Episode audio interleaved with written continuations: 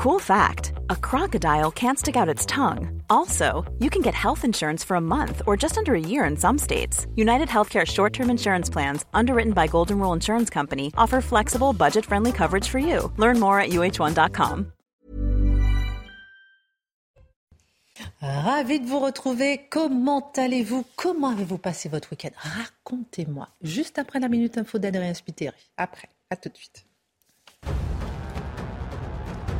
Elisabeth Borne était à Marseille ce lundi. Elle a tenu un discours à l'occasion de la quatrième convention des maires de la région sud. La première ministre affirme que la région Provence-Alpes-Côte d'Azur devient pilote dans le déploiement de la planification écologique. Elle a également annoncé une augmentation de 100 millions d'euros pour les agences de l'eau. Le département du Gard et de l'Hérault en vigilance orange. Météo France alerte sur des risques d'orage et d'inondation. Dans le nord-ouest, les conditions seront aussi perturbées demain matin. De la pluie et du vent sont attendus en Bretagne et en Normandie. Kherson est un territoire de la Fédération de Russie, ce sont les mots du porte-parole du Kremlin, annonce alors que les forces russes se sont retirées la semaine dernière de cette ville dont Moscou revendique l'annexion. De son côté, l'armée ukrainienne est entrée dans Kherson. Le président Volodymyr Zelensky était sur place ce lundi. Il accuse la Russie d'atrocités. Au sommaire ce soir, il y aura un avant et un après Océan Viking. Ces migrants, majoritairement des hommes, débarquant en France dans un imbroglio diplomatique, ont sidéré notre pays. Si chaque parti politique se positionne, quelles seront les conséquences de ce changement de politique en France? La majorité qui comptait sur LR pour voter ses principaux textes n'a-t-elle pas là définitivement perdu l'alliance de circonstances avec les Républicains? L'édito de Mathieu Bocoté. 95% des laboratoires d'analyse médicale sont fermés aujourd'hui par manque de personnel. Les hôpitaux soignent les bébés et nourrissons dans des conditions indignes et dangereuses. Les refusent souvent en réanimation. Les pédiatres n'ont plus de place. Les pharmacies manquent de médicaments. Nous sommes en France en 2022 avec un déclin dramatique de notre système de santé, l'analyse de Dimitri Pavlenko. Quel est l'état de la France sept ans après le 13 novembre 2015 Le souvenir s'est-il estompé? À l'heure où des migrants sont accueillis en France, des terroristes pourraient-ils se servir de la vague migratoire comme d'un cheval de Troie? Pourrait-on analyser le lien entre terrorisme et immigration? Le décryptage de Charles de Gabriel Cluzel. Merci d'être avec nous. Alors que plusieurs députés de la France insoumise refusent systématiquement de chanter la Marseillaise, notre hymne national, lors de commémorations de nos hommages à nos disparus morts pour la France, notamment ce week-end du 11 novembre, on se souviendra de la création de la Marseillaise, hymne repris par les révolutionnaires dans le monde, ainsi qu'en Russie en 1917, Marc Menant raconte. Si je m'étais exprimé avant la présidentielle, mon intervention aurait pu inverser le résultat de cette élection et Marine Le Pen être élue. La carte postale de Gérard Collomb, ancien ministre de l'Intérieur, est saisissante de leçons sur lui et sur l'actuelle position politique d'Emmanuel Macron. Combien y a-t-il de colons, c'est-à-dire de gens de gauche, en poste qui se taisent sur la réalité de la situation de la France? L'édito de Mathieu Bocoté. Une heure pour prendre un peu de hauteur sur l'actualité avec nos éditorialistes et Gabriel Cluzel est avec nous ce soir. C'est parti.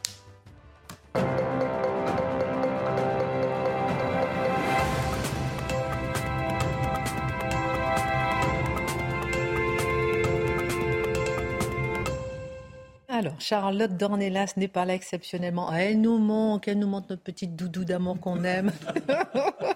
Mais Gabriel Cluzel, on est très, très, très content de vous recevoir ce soir. Ça va? Merci de m'accueillir. Mais c'est un vrai. mieux. Il n'y a, a, que moi qui suis heureuse, les garçons, euh, non? Pourquoi Mais ah bon, non, rien J'ai envie de vous traditions d'accueil de face à l'info. Oui, les traditions d'accueil de face à l'info. fidèle.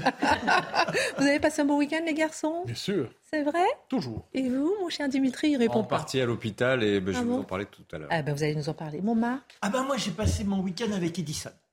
Parce que je prépare une émission avec vous. On va faire une nouvelle émission le dimanche sur euh, CNews. Chut, c'est une surprise. Ah pardon. On va en parler tout de suite en. Chut, on va d'abord l'enregistrer, après on en parlera. Alors, on va faire un petit tour de table tout à l'heure, parce qu'après votre chronique, On fera un tour de table très intéressant. Les députés doivent-ils chanter la Marseillaise? On en parle dans un instant. L'accostage de l'océan de Viking au port de Toulon continue de remuer l'actualité. Chaque famille politique cherche à se positionner autour de la question de l'immigration massive et plus encore de l'immigration massive clandestine organisée de manière complice par les, passeurs et les ONG. Plusieurs voient même dans cet accostage un tournant. En quoi est-ce un tournant pour notre politique française, Mathieu? Alors, la première chose, je m'intéresse toujours au vocabulaire utilisé. Et lorsque j'entends accostage, c'est le terme qui est utilisé, il a accosté, tout ça, moi j'utiliserais plutôt le mot débarquement. Hein. c'est le débarquement des migrants à Toulon et, le débarquement a une autre connotation historique. Et je pense que le souci des termes doit être bien choisi. Vous n'aimez pas mon mot accostage c'est pas que je n'aime pas. En fait, c'est nullement votre responsabilité. Tout le monde utilise ce terme. Et je pense qu'à l'échelle de l'histoire, quand on aura vu 1000, 5000 accostages, pour le dire ainsi, on appellera ça le débarquement des, euh, des plages sud de la France.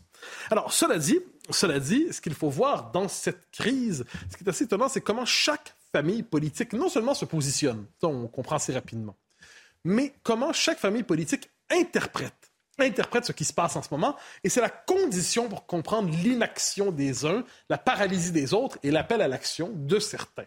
Donc, comment chaque famille l'interprète? Le point de départ, c'est la Macronie, évidemment qui tient, qui a un discours paradoxal, surprise, c'est la Macronie, euh, qui a un discours paradoxal sur l'arrivée de ce bateau, où on nous dit que c'est un événement humanitaire isolé qui n'est pas appelé à se reproduire. Premier élément. Mais au même moment, lorsqu'on entend les grandes figures de la Macronie parler publiquement, ils nous disent que globalement, l'immigration massive n'en est qu'à ses débuts. Alors, on avait l'impression dans nos sociétés qu'elle était quand même déjà assez avancée.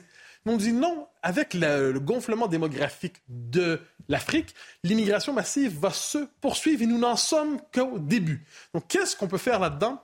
On peut adoucir, calmer, modérer les effets de cette immigration massive, mais il ne nous est plus permis, sauf dans la, rhétorique politique, de prétendre qu'on va la contenir. On peut la régulariser, l'encadrer, mais on ne croit plus qu'il soit possible de la stopper. J'ajoute une chose, soit dit en passant. Euh, c'était l'occasion aussi, sans surprise au nom de la Macronie, de plaider pour des normes européennes plus généralisées, avec une, une attaque contre l'Italie, qui était accusée de manquer d'humanité. Encore une fois, il y a des gens, qui ont le monopole de l'humanité et d'autres qui ont moins d'humanité. C'est le discours auquel nous sommes habitués. La NUPES, bon, et, ses nuances, c'était beaucoup plus simple. Globalement, la NUPES dit cette, cette vague, c'est notre devoir humanitaire d'accueillir tous les bateaux. C'est notre devoir humanitaire, on pourrait même dire, de tout faire pour relativiser, déconstruire, neutraliser et même anéantir en dernière instance la frontière entre euh, les différents pays. Comme ça, on va faciliter les migrations sécuritaires. Dimitri me disait juste avant l'émission, faisant l'écho un discours d'une association de, gauche radicale, qui disait s'il y a des passeurs, c'est parce qu'il y a des frontières. S'il n'y avait pas de frontières, il n'y aurait pas de passeurs. OK, il fallait, quand même y penser. Mais, quoi qu'il en soit, c'est ce discours-là qui domine à gauche. D'ailleurs, un député de la NUPES a accusé les Italiens d'être des fascistes qui détestent les étrangers parce qu'ils refusaient d'accueillir le bateau. Chez LR, alors chez LR, il faut toujours parler de LR au pluriel, il y a plusieurs lignes. Il y a ceux, vous l'avez évoqué, qui rêvent de participer à la coalition majoritaire, la Macronie. Et il y a les LR idéologiques dans le bon sens du terme, donc euh, Retailleau, euh, Bellamy, et ainsi de suite, qui ont une identité idéologique de droite et qui, eux, fondamentalement, disait il faut, euh, faut que les bateaux retournent de l'autre côté de la, Méditerranée. Il faut simplement protéger les frontières. Donc, on est une ligne ferme. Même chose, point d'aboutissement pour la droite nationale, Reconquête et évidemment le RN, qui considèrent que les bateaux ne doivent plus traverser. Donc, la politique change de nature. Il ne faut pas accompagner le mouvement, il faut le contenir de manière civilisée, de manière humaine, mais il faut le contenir pour que les bateaux ne traversent plus, pour qu'il n'y ait plus de débarquement sur les côtes françaises, sur les côtes sud de la France. Donc, à partir de ces quatre diagnostics, vous n'avez pas du tout la même politique, vous n'avez pas du tout la même lecture des, des, phénomènes. Alors, vous nous avez présenté quatre visions, quatre choix. Pourtant, c'est davantage une forme de consentement à la fatalité qu'une manifestation de volontarisme qui s'est exprimée ces jours-ci. Et vous avez tout à fait raison. Alors, on se demandait qu'est-ce qu'on peut faire, qu'est-ce qu'on peut faire? Dans les faits, on savait tous, à tout le monde, je n'avais pas trop de doutes, on savait tous que le bateau allait finalement accoster en Europe. L'option bateau retourne navire au point de départ n'existait pas. Ça n'existait tout simplement pas, sauf pour ceux qui consentaient à se faire traiter de, bêtes inhumaines. Mais sinon, il y a une forme d'impuissance assumé. C'est-à-dire, on sait qu'il va arriver en Europe, donc on fait du ping-pong entre l'Italie la France, la France, l'Italie, peut-être demain l'Espagne, on verra bien. Mais sur le fond des choses, il y avait une forme de, je dirais, de consentement sous le signe de l'impuissance, qu'on cherche à maquiller sous le signe de l'humanité. Mais qu'est-ce qu'on voit à travers ça? C'est que ce n'est qu'un épisode nouveau d'une histoire plus longue, et ça, faut toujours le redire, depuis 40 ans, 50 ans. À quel moment les sociétés européennes se sont-elles fait demander si elles souhaitaient consentir à l'immigration massive? Ce n'est jamais arrivé. On a transformé la composition, le substrat des sociétés européennes, des pays européens, sans jamais leur demander. Alors là, on me dira, vous croyez que c'est une conspiration? Pas du tout, d'aucune manière. Il y a des tonnes de phénomènes, des tendances sociales lourdes qui poussaient ces mouvements migratoires. Mais le pouvoir qui était celui des élites, c'était soit d'y consentir, soit de finalement décidé de le stopper. Et c'était possible. On peut retrouver jusqu'aux années 80, jusqu'aux années 70 même, des discours fermes qui disent ça ne peut pas continuer, ça déborde déjà, la saturation démographique est arrivée, nous devons stopper le problème. Alors quand on décide de ne rien agir, de ne pas agir, d'être paralysé, ben, il y avait différentes manières finalement de se réfugier dans l'impuissance en se disant que le problème se réglerait de lui-même. Ils vont arriver, ils vont s'intégrer, tout va se faire naturellement. D'ailleurs, il y a eu les Italiens, il y a eu les Polonais, et ainsi de suite en refilant le problème à la prochaine génération d'élus. Ça, ne faut pas l'oublier, hein. on s'en décharge. Euh, en se retournant contre les peuples qui ne consentent pas à cette entreprise. Ça, c'était pas mal aussi. Autrement dit, ce n'est plus l'immigration massive qui causait le problème, c'était le refus de l'immigration massive qui causait le problème. Et si vous avez tout ce portrait ensemble, vous avez des, élites. Le choix qu'elles ont fait, ce n'est pas le choix de provoquer cette immigration massive, c'est le choix de ne pas y résister, soit par paresse, soit par lâcheté. Mais évidemment, lorsqu'ils quittent leur fonction, on y reviendra en deuxième édito, soudainement, ils nous avouent qu'ils auraient dû faire quelque chose, mais ils oublient toujours de faire quelque chose quand ils sont en fonction. Je vous parle de euh, Christophe Colomb, Gérard Colomb. Quelle découverte Oh là là, la rhétorique. On parlera de Gérard Collomb dans le deuxième édition. Quelle sera la suite politiquement parlant, selon vous? Alors, il y a plusieurs éléments dans cette suite politique. Vous l'avez évoqué en introduction. La Macronie espère s'unir durablement avec les LR pour avoir une majorité de gouvernement qui ne soit plus flageolante.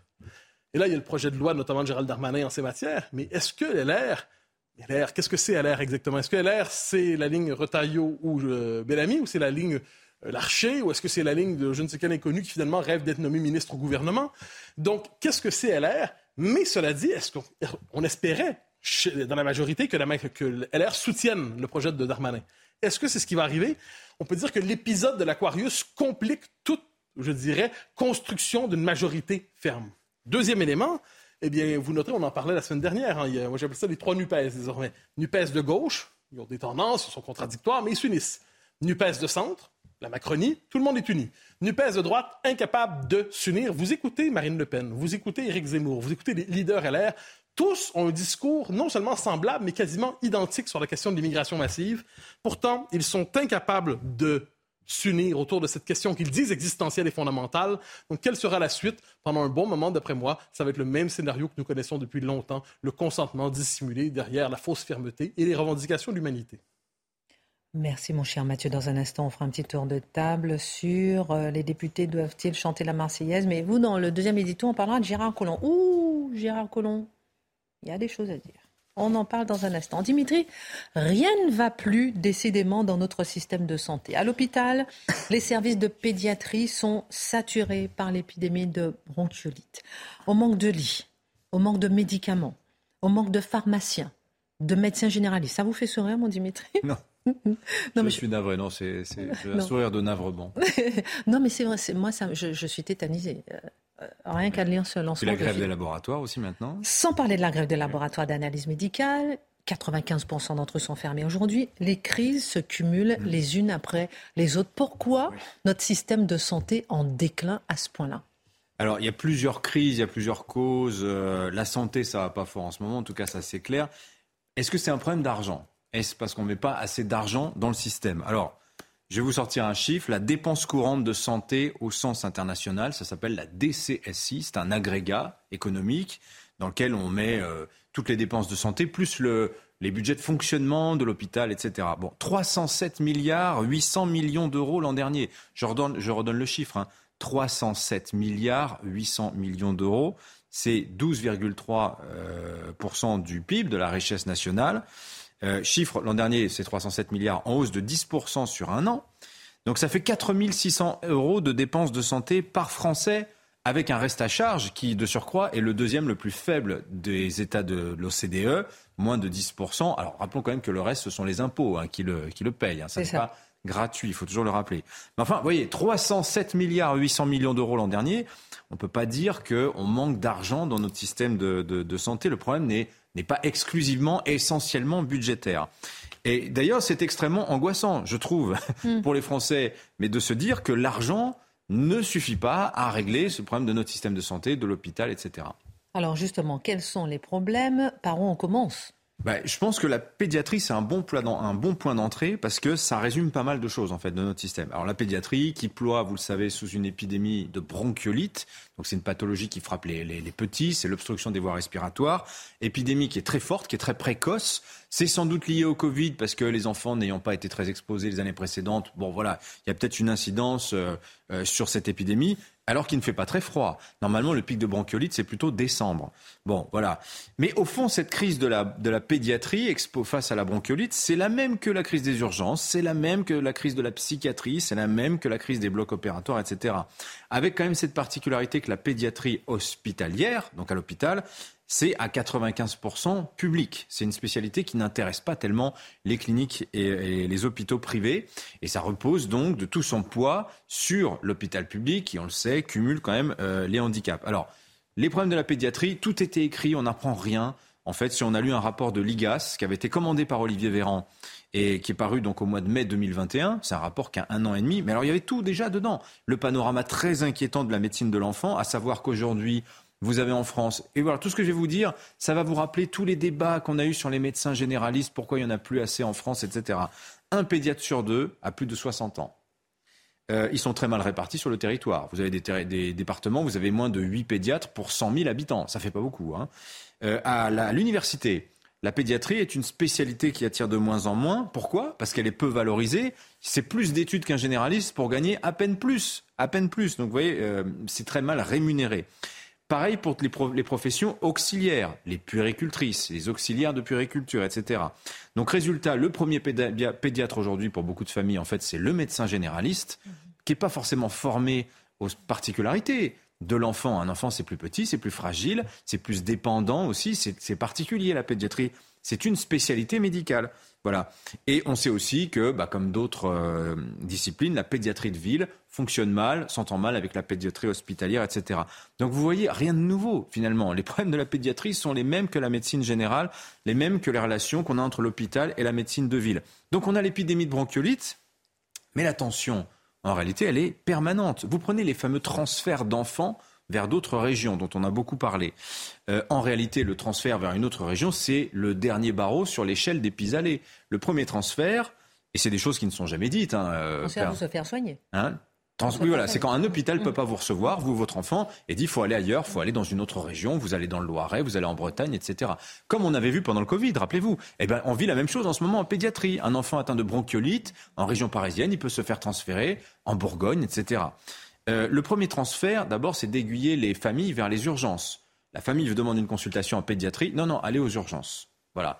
L'autre transfert invisible, c'est renvoyer les enfants à la maison. Alors ça, comment ça se passe? Les médecins en pédiatrie vont vous le raconter. S'ils passent leur journée à euh, choisir quels enfants ils vont faire sortir de manière prématurée de l'hôpital pour y faire entrer un autre enfant qui sera plus gravement malade. C'est le tri, rappelez-vous le fameux tri dont on parlait pendant le Covid. Vous voyez, ce sont les mêmes figures. Alors qu'on dit qu'il n'y a pas de tri. Voilà. Mais ce sont les mêmes figures. Alors, il n'y a pas forcément la mort en jeu, mais quand même, c'est absolument scandaleux et Il y a un enfant qui est mort. Hein, Ça arrive, vous avez raison, vous avez raison. Mais oui, ce sont les mêmes figures que l'on a déjà vues pendant la crise du Covid.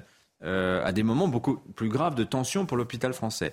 Alors la pédiatrie, rajoutons qu'elle est restée largement ignorée par le Ségur de la santé. Le problème numéro un, c'est le ratio soignants-soignés. Vous avez combien de soignants pour combien de soignés? En pédiatrie de spécialité, typiquement la neuropédiatrie, ce genre de choses, l'idéal c'est un soignant pour cinq enfants.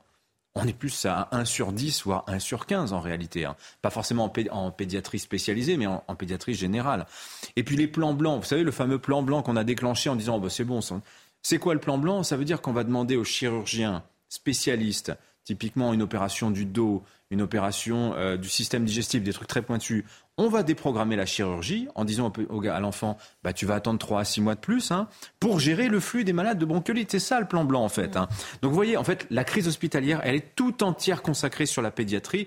C'est-à-dire que ce n'est pas un problème tant budgétaire qu'un problème de recrutement, crise d'attractivité, de salaire, d'organisation des soins, etc. etc. Dimitri, on manque aussi de médicaments en ce moment. Mmh. On va à sa pharmacie et il manque de tout.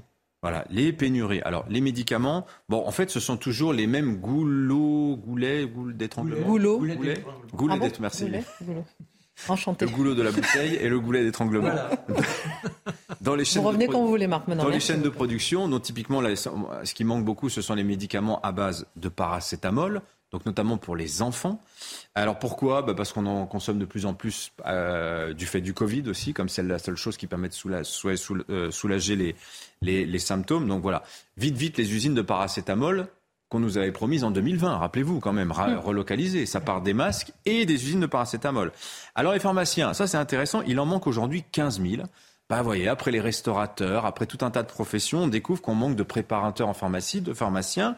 Bah, c'est une profession, là aussi, qui a beaucoup vieilli. Vous avez un pharmacien sur deux qui a plus de 60 ans. C'est toujours pareil, hein, un sur deux, plus de 60 ans. La relève, elle n'est pas assez nombreuse. Elle n'envisage plus aussi sa vie comme les aînés. C'est-à-dire que quand vous faites des études de pharmacie, c'est pas tout à fait comme médecin. Vous avez le choix. Vous pouvez aller bosser euh, dans une entreprise pharmaceutique, vous pouvez aller bosser à l'hôpital ou reprendre une officine. Ah, mais l'officine, ça veut dire des gardes le week-end, ça veut dire euh, travail de nuit, etc. Donc, vous voyez, c'est un mode de vie dont beaucoup de jeunes pharmaciens n'ont pas spécifiquement envie. Résultat, vous avez 2000 pharmacies qui ont disparu ces dix dernières années faute de repreneurs, souvent à la campagne. Vous avez aujourd'hui des tas d'annonces pour reprendre des pharmacies qui ne trouvent pas de repreneurs. Et parfois, le pharmacien, désespéré, pense à son village et se dit, mon sang, si je ferme, il n'y a plus de pharmacie à 20 km à la ronde, je donne le fonds de commerce. Et eh bien, il ne trouve pas. Ça arrive. Vous lisez ça dans la presse quotidienne régionale en ce moment. C'est complètement dingue. Alors que la pharmacie, le pharmacien, on lui donne de plus en plus de missions. Il a fait les tests Covid. Euh, la, vaccination. Demain, on lui dit pourquoi pas, tu encadreras la téléconsultation. Vous voyez, donc euh, c'est quand même très préoccupant. Alors, la grève des laboratoires d'analyse médicale, là, c'est un peu différent. Là, on est sur une crise qui est purement budgétaire. Je vous ai dit tout à l'heure que les problèmes n'étaient pas essentiellement budgétaires. Là, on en a une, c'est que le budget de la Sécu prévoit un coup de rabot sur euh, le remboursement des euh, analyses médicales. 250 millions d'euros. Il faut faire 250 millions d'euros d'économie, quel que soit euh, le nombre d'analyses médicales qu'il faudra faire. Et le ministère dit oui, mais les labos, ils ont fait des super profits hein, avec le Covid, avec tous les tests qu'ils ont fait. Ce qui est vrai. Et eux ne le nient pas. Mais ils disent pourquoi vous ne nous surtaxez pas sur les profits qu'on a fait pendant la crise du Covid et ensuite on continue comme précédemment? Non, non. En fait, l'idée étant aujourd'hui bah, de réduire euh, le remboursement, des, euh, le coût des actes des, analyses médicales, et ça, ils ne sont pas d'accord, d'où la grève actuellement, mais qui pour les Français, mais voilà, c'est-à-dire c'est un élément de plus dans la crise sanitaire générale dans laquelle on se patauge depuis maintenant trois ans. Alors justement, et les Français, justement, les Français malades, ça arrive à tous, à tout moment. Qu'est-ce qu'ils pensent justement de tout cela, de ce déclin que l'on voit sous nos yeux? Alors je ne veux pas parler au nom de tous les Français, mais je pense que beaucoup ressentent de l'inquiétude et une nouvelle forme d'insécurité en réalité. Une insécurité sanitaire, une insécurité médicale. Qu'est-ce qui va m'arriver si je tombe malade? Qu'est-ce qui m'arrive si mes enfants, si mes vieux parents tombent malades? Moi, je suis en train de traverser cette expérience-là. Et cette insécurité-là, je la ressens au plus profond de mon être et je suis inquiet pour mes proches.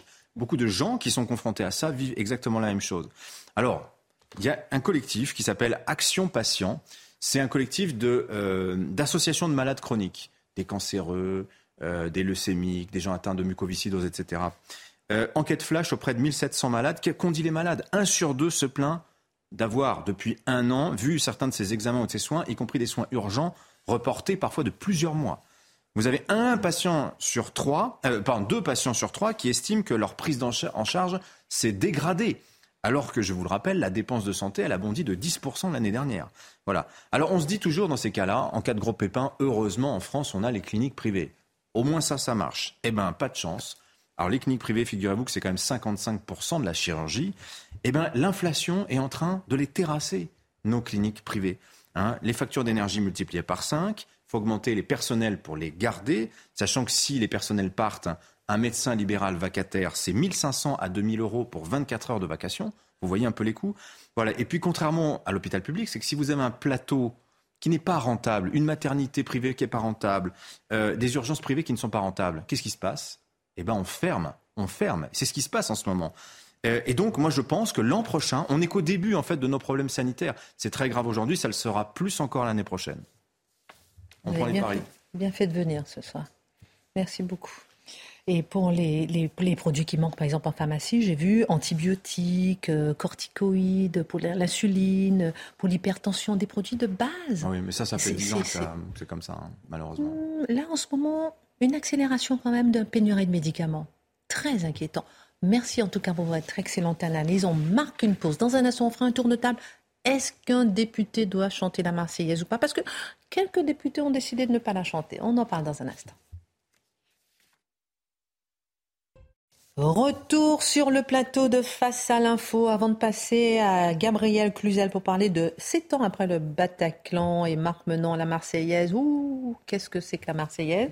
Euh, Je veux juste rebondir, si vous avez cinq secondes pour me répondre, est-ce que dans ce déclin que vous nous avez présenté, la réintégration du personnel soignant serait une solution Je sais que c'est une question qui fâche, mais je la pose quand même. Ah non, mais il faut... Non, mais on a 5000 soignants qui sont écartés depuis 450 jours parce que non vaccinés.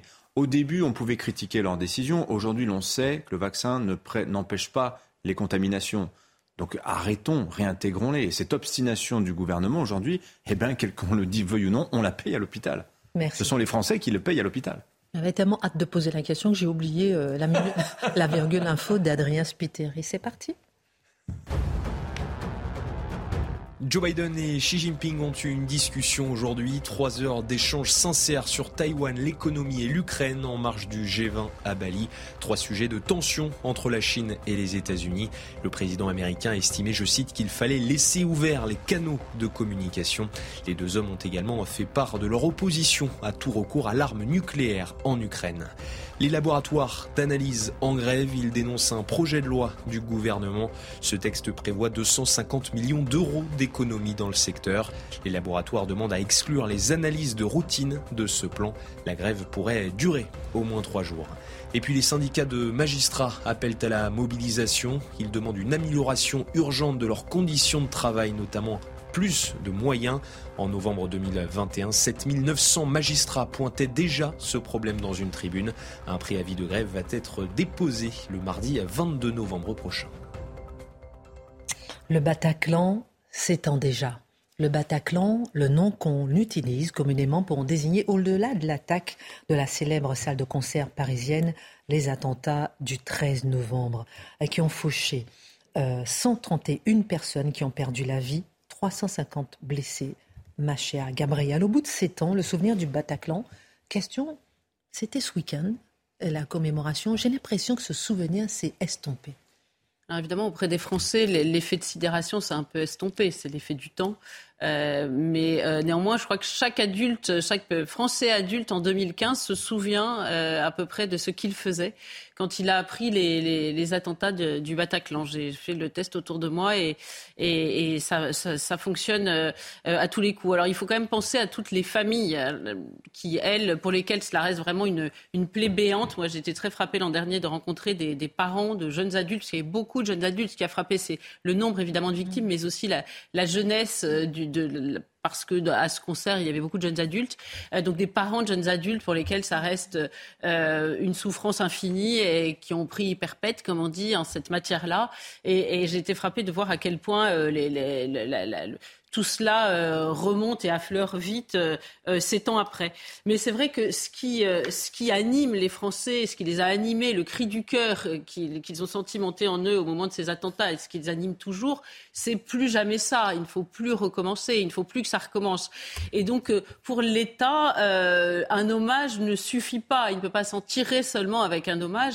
Il faut prendre les mesures adéquates pour que jamais cela ne se reproduise. Or, évidemment, le premier constat à faire, c'est qu'il y a eu depuis le Bataclan d'autres attentats tragiques. Alors, pas toujours aussi euh, énorme et, et, spectaculaire dans le, dans le nombre de victimes, encore une fois, ou la jeunesse de ces victimes, mais néanmoins, citons pêle-mêle euh, euh Magnanville, euh, je suis parfois des lieux, parfois des personnes, mais Arnaud Beltrame, euh, le, le euh, le, Saint-Étienne du Rouvray, la gare de Marseille, les Champs-Élysées, le, feu d'artifice à Nice. Vous voyez, il y en a tellement. Romans sur Isère, le marché de Noël de Strasbourg, qu'a-t-on eu encore La préfecture de Paris, euh, et puis aussi la basilique de Nice qu'on oublie souvent. Terrible, terrible euh, pour les, les, les, fidèles qui étaient là et qui, voulaient prier et qui ont été, qui ont été égorgés. Et puis évidemment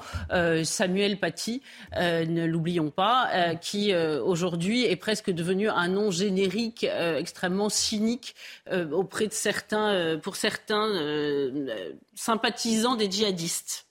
Donc, selon vous, si d'autres attentats ont été perpétrés, c'est que l'on ne s'est pas donné les moyens suffisants, ou bien euh, c'est bien plus compliqué que ça? Alors, on s'est donné les moyens, évidemment, euh, on ne peut pas dire le contraire, on s'est donné un certain nombre de moyens euh, pour réagir. L'enquête, notamment après le Bataclan, a été euh, d'une grande efficacité. Je, crois que, du reste, le, film Novembre en rend compte de façon assez, juste. Et puis, il y a le déploiement de Sentinelle. Sentinelle, c'est 225 000 hommes entre 2015 et, et 2021 qui ont été déployés. c'est absolument énorme. et alors, aujourd'hui, on s'interroge un petit peu sur la pertinence. Je crois que c'est la Cour des comptes qui mm. commence à trouver ça euh, euh, assez coûteux, et puis qui 2 milliards, je crois, hein, et puis qui se demande si euh, ça ne devrait pas être délégué à d'autres personnels que les militaires.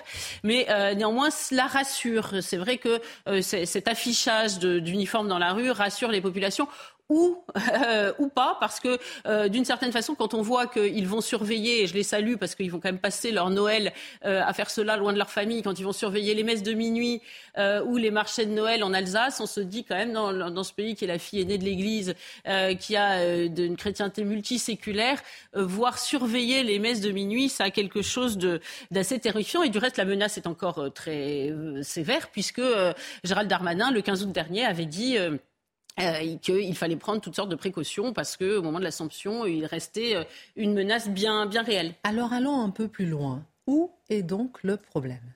Alors il n'est pas ou pas seulement de l'ordre des moyens, il est de l'ordre du politique. Et en réalité, depuis, 2016, depuis 2015, pardon, donc 7 ans, 7 ans, c'est, normalement c'est ce qui suffit à un enfant pour, pour avoir l'âge de raison. Ça devrait nous avoir laissé à réfléchir. Nous sommes absolument paralysé. Ce gouvernement est paralysé parce qu'il y a deux œillères qui l'empêchent d'avancer. Euh, deux peurs, hein, c'est souvent les peurs qui paralysent. Euh, la peur de, de, fâcher la gauche et la peur de faire monter l'extrême droite.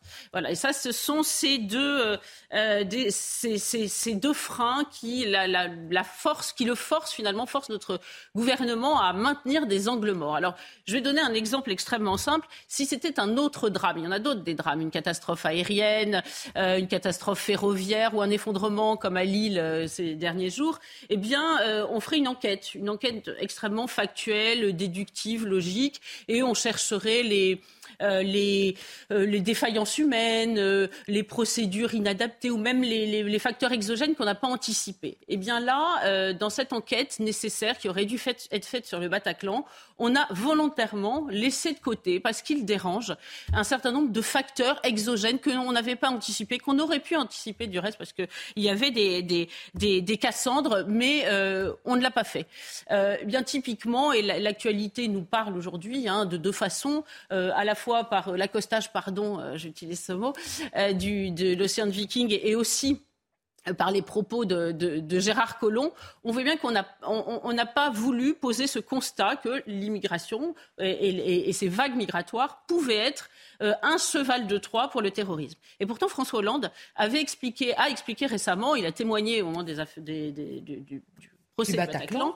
Et il a expliqué qu'il avait été, on, on, les avait mis en garde. à l'époque, tous ceux qui mettaient en garde, notamment le coordinateur de l'Union pour l'Union européenne de la lutte antiterroriste, étaient, étaient traités de ridicule. Je me souviens d'un titre de France Inter qui après, été, après les attentats de novembre a été subrepticement changé. Il y avait marqué euh, une infiltration terroriste chez les migrants, un fantasme. Vous voyez, donc on le renvoyait à ce registre-là. On s'est rendu compte avec le Bataclan qu'un certain nombre de terroristes avaient pris cette voie-là, et ils avaient même pris euh, la voie des mers, puisque euh, un des kamikazes du Stade de France s'était arrêté dans, dans l'île de Léros et avait été où il avait été amené par des gardes-côtes grecs. Donc c'est vraiment ce chemin-là qu'il a pris on n'en a pas vraiment tiré la leçon, puisque au moment de l'attentat de Nice, à la cathédrale. C'est aussi un migrant tunisien qui arrivait de Sfax et qui a débarqué à Lampedusa dans les mêmes euh, conditions euh, euh, et qui a ensuite été mis en quarantaine dans un, bateau, un ferry qui s'appelle Rhapsody, qui, qui a, perpétré les crimes. Donc le même modus operandi. Et pourtant, il est interdit aujourd'hui en parlant de l'océan Viking, d'imaginer qu'il puisse y avoir euh, un risque, euh, par exemple, terroriste. Alors ça ne veut pas dire, évidemment, que les migrants sont, terroristes ou qu'il y a forcément un risque terroriste, mais ce principe de précaution que l'on voit adapté à tout et à n'importe quoi, voire quelquefois pour des choses les plus baroques, des matières les plus, les plus étranges, eh bien, on refuse de, euh, l'appliquer en la matière. Et c'est vrai que c'est proprement déconcertant, alors que pour, ça rentre vraiment euh, dans le cadre de, la définition du principe de précaution tel que donné au sommet de Rio en 1992. C'est-à-dire qu'il y a un risque potentiel et que donc cela devrait autoriser à ne pas recevoir ce type de bateau sur nos côtes. Merci beaucoup, euh, ma chère Gabrielle, pour ce regard. C'est vrai que personne n'ose en parler et se poser euh, la question. On a vu que selon le Daily Mail, des dizaines de criminels recherchés par Interpol auraient été identifiés par les migrants arrivant, euh, parmi les migrants arrivant au Royaume-Uni via des petites embarcations au départ de la France. Mais bon, n'en parlons pas. Alors, nous allons parler maintenant de ce qui s'est passé avec plusieurs députés de la France insoumise qui ont refusé systématiquement de chanter à la Marseillaise, notre hymne national, lors de commémorations et de nos hommages à nos disparus, nos morts pour la France, notamment ce week-end du 11 novembre. On fera un tour de table dans un instant pour savoir si un député doit ou pas chanter la Marseillaise Est-ce que c'est une obligation? Et euh, on se souviendra avec vous euh, maintenant, euh, mon cher Marc, de la création de la Marseillaise. C'est un hymne, vous allez nous le rappeler, repris par les révolutionnaires dans le monde et en Russie en 1917. Étonnant. par Mao J'ai pas fini de vous surprendre. cest étonnant. Apparemment, ces gens manquent de culture. Ils sont loin du monde qu'ils sont censés encenser. Et par conséquent, le chant de la liberté dans le monde entier, c'est la Marseillaise. Alors comment il naît? N'oublions pas, bah, la France, elle est mal vue lorsque on vient bousculer la royauté, qu'on la fait choir, et forcément, aux frontières, on n'a que des ennemis. Et en 1792, la situation devient tellement intenable, on a la peur que nous soyons victimes d'une force réactionnaire, et on ose eh bien, entrer en guerre avec l'Autriche. On est au mois d'avril 1792. Mais les armées, elles ont été laminées. On n'a plus de chefs, c'était des gens de la royauté. Ils sont maintenant des immigrés. On a également nombre de soldats qui ont disparu. Alors, qui sont ceux qui vont porter l'uniforme Ce sont des volontaires, des gaillards qui vont marcher et qui risquent leur peau simplement pour être des hommes libres. Et il y a le maire de Strasbourg qui se retrouve, lui, confronté à cette potentialité de la guerre. Là, il y a un régiment, le régiment de sa région, qui devrait marcher.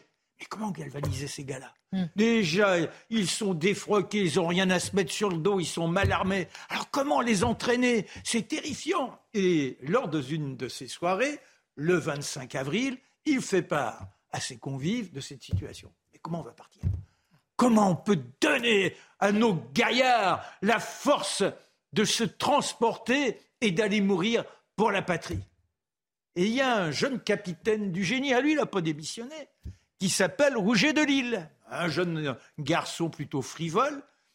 On l'appelle le troubadour, il aime bien de temps en temps se laisser aller à quelques compositions. Il s'en va et le lendemain il dit Monsieur le baron, j'ai le chant.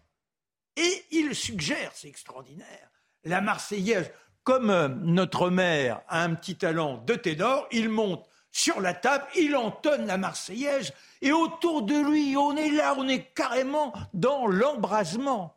Et ça touche tellement les cœurs, c'est un chant tellement porteur, que la contagion va gagner le midi, je n'ai pas le temps d'exposer tous les détails, mais dans une assemblée des amis de la Constitution, il y a le chant qui est pris, deux journalistes le recopient, et de là, la petite troupe marseillaise qui monte vers la capitale prend ce chant et ça devient ce qui leur permet de monter, de franchir les kilomètres à ces garçons qui ne sont pas spécialement bien équipés. Mais également, forcément, ça a été pris par euh, le régiment que le maire de Strasbourg souhaitait encourager. Et quand ils arrivent à Paris le 10 août, mais c'est incroyable, au fur et à mesure, la foule est là, on en voit même qui se mettent à genoux, les gens sont écarquillés, les cœurs sont embrasés. Et lorsqu'il y a la prise des Tuileries, c'est au son de la Marseillaise. C'est invraisemblable. Et à Valmy,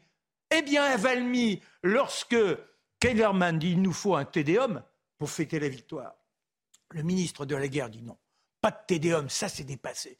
Il nous faut la Marseillaise la Marseillaise. Et en 1780, alors dans toutes les campagnes maintenant, c'est ça qui embrase. Et les Allemands, les Hongrois reprennent le chant. Ceux qui sont dans la dissidence reprennent le chant, ce chant de la liberté. En 1795, on a un député qui monte à la tribune, il s'appelle Jean Deby. Il dit Je ne prends pas la parole pour essayer de divulguer une idée. Non, non, non, non, non. Cette parole, c'est pour redonner le souffle. On est en train de le perdre, ce souffle. Ce souffle qui nous emportait, ce souffle qui donnait à nos garçons tous les courages possibles et imaginables. Il faut que ce soit notre chant.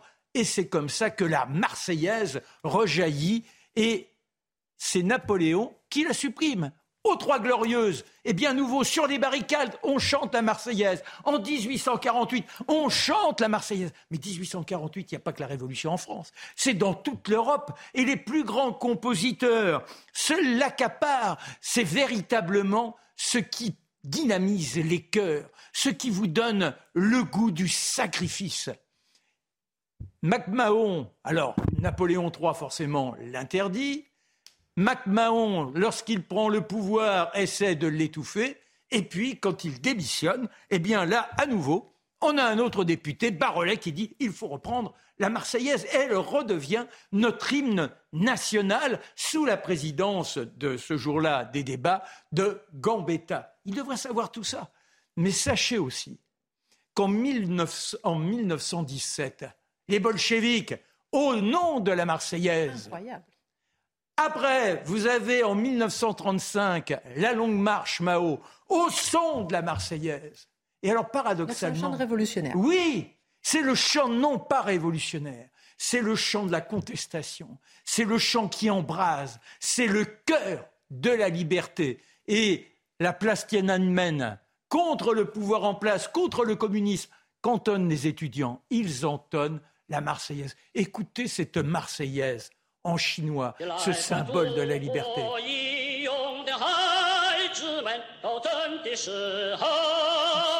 En chinois, mais dans toutes les langues du monde entier, il y a plus de 600 versions de la Marseillaise. Voilà ce que boudent certains aujourd'hui. Quand même invraisemblable, non? Ils n'aiment sans doute pas la liberté. Paradoxal, quand même avec ce qui se passe euh, ce week-end. Justement, on va faire un petit tour de table pour savoir qu'est-ce que vous en pensez, vous, justement, de ces députés?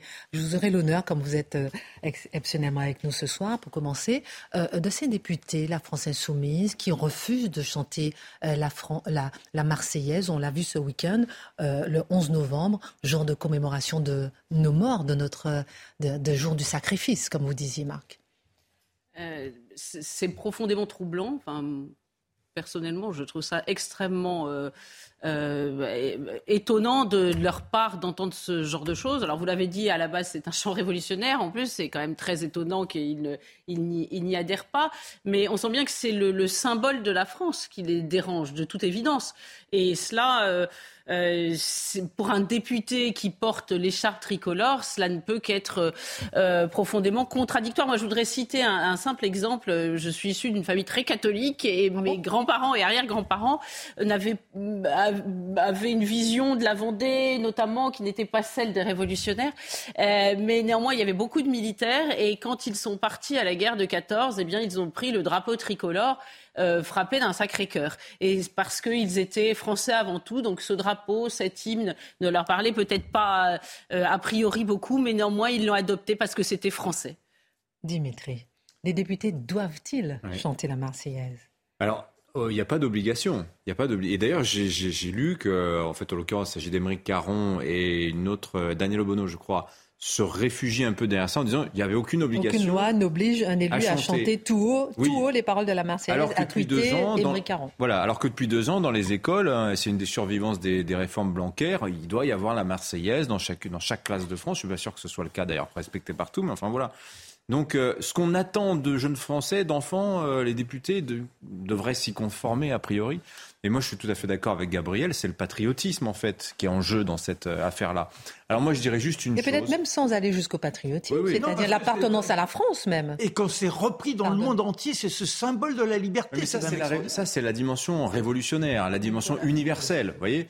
Euh, Moi, je pense que c'est ça. Là, c'est la dimension patriotique, c'est chanter le chant de la France le 11 novembre. Alors moi, j'aurais juste envie de leur dire une chose, c'est écouter la Marseillaise, France-Afrique du Sud samedi. Ça, c'était quelque chose. C'était un grand moment, ça vous met les poils, comme on dit. Mm. Et euh, c'est dans le cadre d'un événement sportif, certes, mais vraiment, ça signifiait, ça signifie quelque chose. Il y a des gens qui, dans le public, chantaient pour les poilus, mm. parce que c'était le 11 novembre. Donc si eux ne comprennent pas ça, alors qu'ils sont saints de l'écharpe tricolore, qu'est-ce que vous voulez que je vous dise?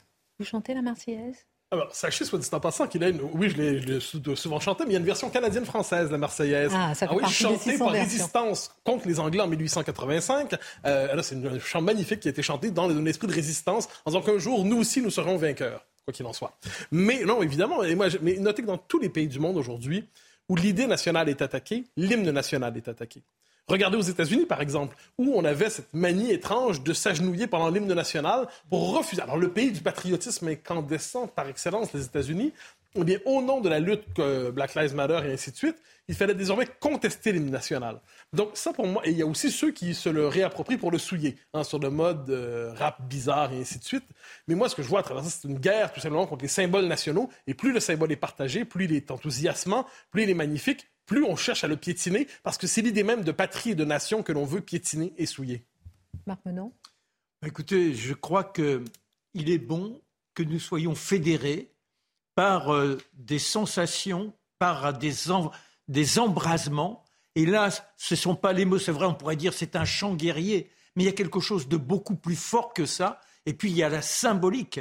C'est le moment où un peuple a décidé d'aller contre l'ensemble de la planète, contre des institutions qui étaient en place depuis si longtemps et qui s'est dit nous serons à tout jamais des hommes libres.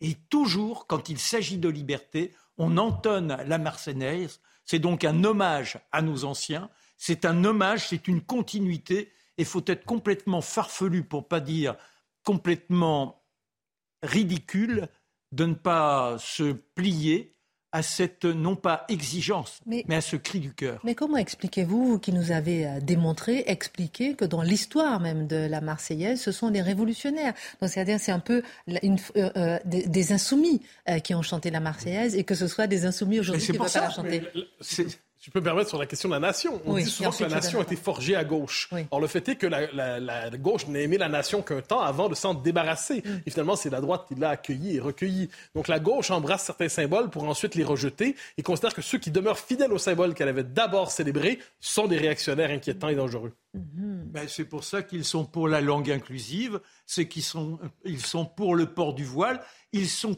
contre tout ce qui a forgé la République, ce que ce qui théoriquement était l'ambition d'échapper à tous les carcans de la coercition. Gabriel Cluzel, ils doivent rendre leur écharpe? Ce serait logique d'une certaine façon, puisque cela fait partie des symboles de la nation. Moi, je suis frappée de voir qu'il y a un certain nombre de, de, de, de, signaux forts de notre pays qui sont en train de s'effacer. Vous savez, c'est pas les députés insoumis, mais quand on enlève le drapeau français de, l'arc de, de, l'arc de, triomphe, pardon, et qu'on tolère que le, le, drapeau européen soit seul, c'est une forme d'effacement du drapeau français. Et pour revenir à la, à la Marseillaise, euh, j'ai assisté à un hommage du 11 novembre et j'ai été frappée de voir que peu d'enfants, mais c'est pas leur faute, on leur a pas appris, euh, savaient qu'il fallait se tenir euh, droit et respectueux euh, pendant la, la, Marseillaise. Hmm. Et c'est vrai que cela fait partie des choses que l'on n'apprend plus à l'école, c'est bien dommage. Merci beaucoup. Merci encore de nous avoir fait vivre la Marseillaise en chinois. C'était exceptionnel, moment fort. Autre euh, moment fort, la déclaration euh, choc du jour, on va dire, c'est Gérard Collomb qui a affirmé clairement son opposition à l'accueil de l'Océan Viking et il est euh, revenu sur les circonstances de sa démission. En quoi sa déclaration à Gérard Collomb est si importante? C'était, comme on disait autrefois, un compagnon de route d'Emmanuel Macron. Et il nous dit, en acceptant ce bateau, on crée un effet, en fait, qui va se, de, multiplication. On crée un appel d'air, on crée une mécanique qui va faire en sorte que d'autres bateaux viendront. C'est un tournant dans notre politique, c'est un consentement à fait à la politique des passeurs. Premier élément. Euh, on se souvient, soit dit en passant, parce que là, pour plusieurs, c'est une révélation aujourd'hui. Et ce l'est. Et ce l'est. Mais il faut se souvenir, lorsqu'il a quitté ses fonctions, lorsqu'il a quitté ses fonctions, il avait quand même un peu envoyé le signal qu'il y a quelque chose l'inquiétait en disant, on connaît la formule désormais, nous, euh, je crée une France où nous ne vivrons plus côte à côte, nous serons face à face. Donc il nommait la possibilité de ce qu'on appellerait la guerre civile, civile en d'autres circonstances. Donc là, si on revient sur sa démission, version aujourd'hui, version 2022, hein, parce qu'à l'époque, il dit je quitte, c'est pour reconquérir Lyon, tout ça. Premier élément, eh bien, il nous dit, ça c'est assez intéressant, je le cite. Il y a quatre ans, les problèmes migratoires étaient déjà extrêmement importants. La Commission européenne avait lancé l'idée de centres contrôlés pour accueillir les migrants. Peu après, les chefs d'État, réunis spécialement pour traiter les problèmes migratoires, reprennent ce projet, Emmanuel Macron s'y montrant le plus favorable. Autrement dit, faire en sorte qu'il y ait en France même un centre de rétention, donc un hub, comme on dit aujourd'hui, que la, que la, question de la gestion des migrants ne soit plus déléguée à l'extérieur des frontières, mais à l'intérieur même des frontières. Et Gérard Collomb dit non, mauvaise idée, D'autant, d'autant que lorsqu'ils arrivent, il n'est plus possible de les faire repartir.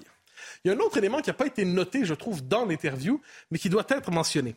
Il nous dit qu'au moment, euh, c'est intéressant, Gérard Collomb explique, en ordre, donc, au moment de manifester son désaccord avec Emmanuel Macron à l'époque, eh bien, il avait quelque chose s'était passé dans l'actualité. Une personne sous UQTF avait commis un crime djihadiste.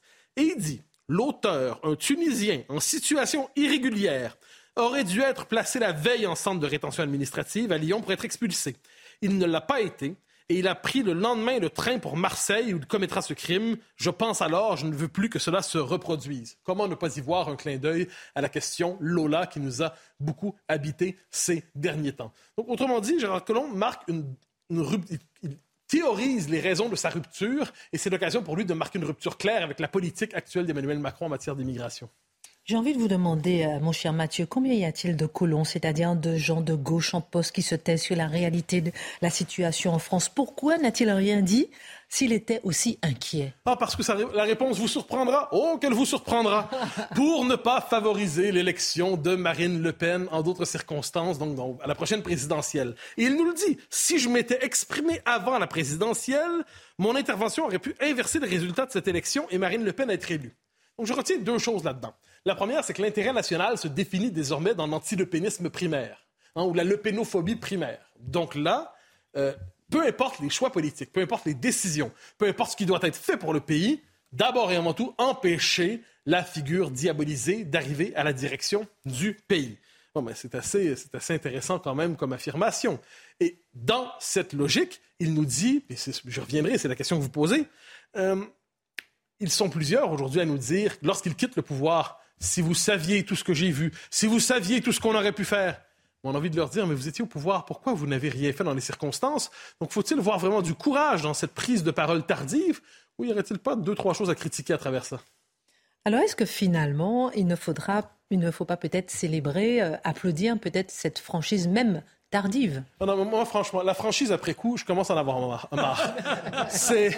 Non, mais c'est, On, est là, on applaudit, bravo, vous avez eu le courage de dire les choses, enfin. Non, vous aviez le courage, vous aviez la possibilité de faire les choses. Non pas de dire, mais de faire. Et vous ne l'avez pas fait. Et là, on préfère la longue histoire, premièrement, je veux dire, de ceux qui ont fait des confessions tardives, ou, encore des confessions en off. En soit c'est lorsqu'on démissionne, ou soit on pense à François Hollande, qui avait dit dans le, livre Imprévu, un président ne devrait pas dire ça, que la France était dans une situation de partition ethnique et de possible guerre, euh, au seuil de la guerre civile. Mais ça, donc, on peut le dire en off. On peut le dire quand on démissionne. Mais on ne le dit pas quand on est aux affaires, quand vient le temps d'agir. Mais ça, ça rend le monde fou. J'ajoute une chose, on pourrait écrire une histoire, à gauche comme à droite, de la lucidité en matière d'immigration massive, et c'est une lucidité toujours reportée. À droite, de Raymond Barre à Giscard, à Juppé, à Séguin. Dans les années 80-90, on disait encore l'islam, pas l'islamisme. L'islam est incompatible avec la France. On sait rien, mais ce qui est certain, c'est qu'eux le savaient à l'époque. Et ils considéraient aussi qu'il fallait stopper l'immigration maintenant. Ils nous disaient ça à l'époque. Je le dis à gauche de Gérard Collomb à François Hollande, euh, le préfet allemand, je le classe à gauche parce qu'il sert sous un gouvernement marqué sous le signe du progressisme. Alors, il quitte, et là, soudainement, il dit Ah, plus de 50 des crimes sont associés ou de la délinquance associée à l'immigration. Donc là, il, va falloir se demander ce qui fait en sorte comment se fait-il que notre société crée des mécanismes inhibiteurs tels. Donc, dans la déclaration de Gérard Collomb, je ne vois pas, quant à moi, un courage remarquable et qu'on doit célébrer. Je vois une déclaration tardive symptomatique de l'impuissance politique symptomatique de l'impuissance politique. On en parle dans un instant, dernier tour de table peut-être, et tout de suite la virgule avec Isabelle Piboulot. Mobilisatrice de fonds européens, la région Provence-Alpes-Côte d'Azur devient un pilote dans le déploiement de la planification écologique. La Première ministre l'a annoncé lors de la quatrième convention annuelle des maires de la région sud à Marseille. Autre annonce, une augmentation de 100 millions d'euros des moyens pour les agences de l'eau afin d'améliorer la performance des réseaux d'irrigation. Présent à Bali dans le cadre du sommet du G20, le président américain s'est entretenu avec son homologue chinois. Joe Biden et Xi Jinping se sont mis d'accord sur un point, le refus de tout recours à l'arme nucléaire en Ukraine. Une guerre nucléaire ne devrait jamais être menée et ne peut jamais être gagnée, précise la Maison Blanche. Un symbole révolutionnaire pour incarner l'esprit français lors des JO de Paris 2024. Les voici, les friges, mascottes des prochains Jeux Olympiques. Les deux bonnets phrygiens rouges ont été présentés officiellement aujourd'hui au siège du comité d'organisation à Saint-Denis. Les peluches des mascottes sont désormais disponibles à la vente. Vous parliez euh, de Gérard Collomb, euh, symbole de l'impuissance et de la lâcheté politique. Euh, c'est ça vous êtes du même avis que Mathieu Bocoté là-dessus? Oui, ce qui me frappe, c'est que, euh, vous savez, Valérie Pécresse, certains l'avaient appelé euh, Madame 20h02. Ben, euh, Gérard Collomb, on pourrait l'appeler Monsieur Minuit moins le quart. C'est-à-dire qu'il parle vraiment quand il a il a vraiment lâché les affaires depuis longtemps. Et puis aussi, quand la France est tellement lancée sur les rails de son destin, quand on se demande si ces, propos vont encore euh, servir à quelque chose. Moi, j'ai calculé que si Gérald Darmanin, eu égard à leurs euh, âges respectifs, avait une parole de vérité au même moment, il faudra attendre 2057. Donc ça risque d'être un peu long, voyez. Opportunisme, carriérisme. On a l'impression que ces gens-là sont simplement à l'affût de leur place ils tiennent à la garder, aucun courage, alors que la politique, c'est le fondement même. C'est la capacité à dire je m'en fous si je perds, mais je dois m'imposer, je suis là pour faire avancer le pays.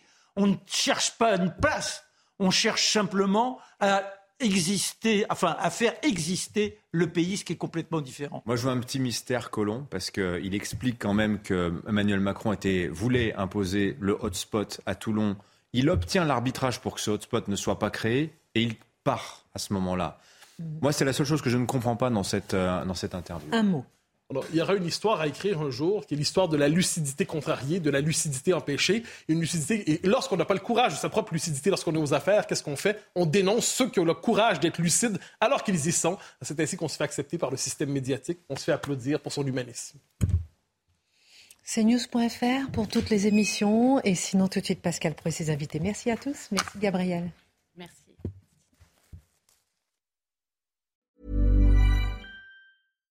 When you make decisions for your company, you look for the no-brainers. And if you have a lot of mailing to do, stamps.com is the ultimate no-brainer. It streamlines your processes to make your business more efficient, which makes you less busy.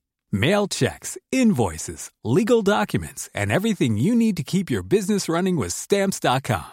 Seamlessly connect with every major marketplace and shopping cart. Schedule package pickups and see your cheapest and fastest shipping options from different carriers. With rates up to 89% off USPS and UPS rates. And with the Stamps.com mobile app, you can take care of mailing and shipping wherever you are. Make the same no-brainer decision as over 1 million other businesses with Stamps.com. Sign up with code PROGRAM for a four-week trial, plus free postage and a free digital scale. No long-term commitments or contracts.